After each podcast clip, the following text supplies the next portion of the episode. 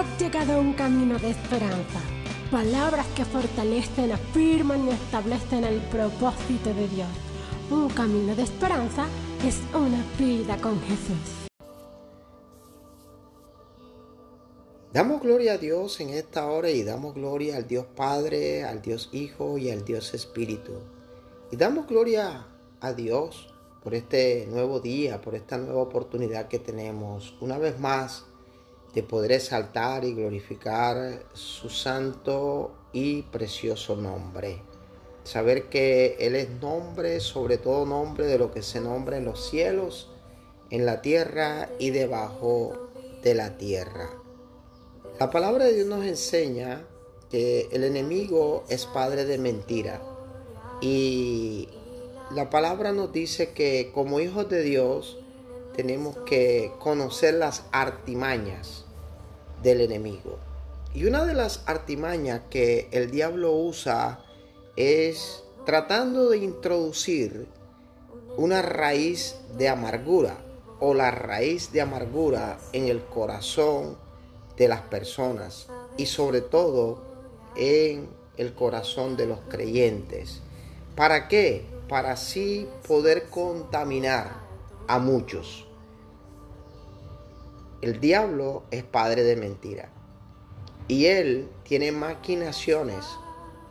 La maquinación es algo que no proviene de Dios. La maquinación es algo que está ligado a planear cosas en lo oculto para producir daño, para producir mentira, para producir destrucción, para producir en el creyente una perdición en el pecado.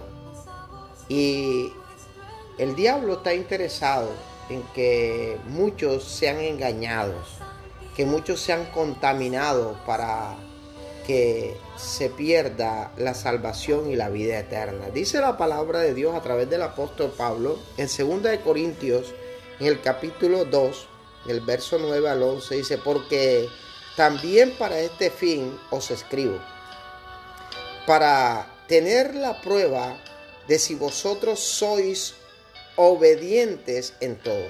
wow. Dice Pablo, para este fin les escribo para tener la prueba de que ustedes son obedientes en todo. Al que ustedes perdonen, yo también, porque yo lo he perdonado. Si alguno he perdonado por ustedes, lo he hecho en presencia de Cristo, para que Satanás no gane ventaja alguna sobre nosotros pues no ignoramos las maquinaciones o sus maquinaciones. El enemigo tiene maquinaciones. Sus maquinaciones son maquinaciones perversas. La palabra de Dios dice que Él vino a matar, a robar y a destruir. Ese es su fin, ese es su propósito. Él está caído, Él está condenado a un lago de fuego a una eternidad sin Cristo, sin Dios, porque Él se levantó en contra de Dios y quiso ser como Dios. Por eso Él trata de producir en el hombre una raíz de amargura, de, resentimiento, de rabia, de rencor. ¿Para qué? Para poder contaminar a muchos. No te dejes engañar. No te dejes manipular. La palabra de Dios dice que así como Él vino a matar, a robar y a destruir, Juan 10:10, 10, también dice que Cristo vino a darnos vida y vida en abundancia.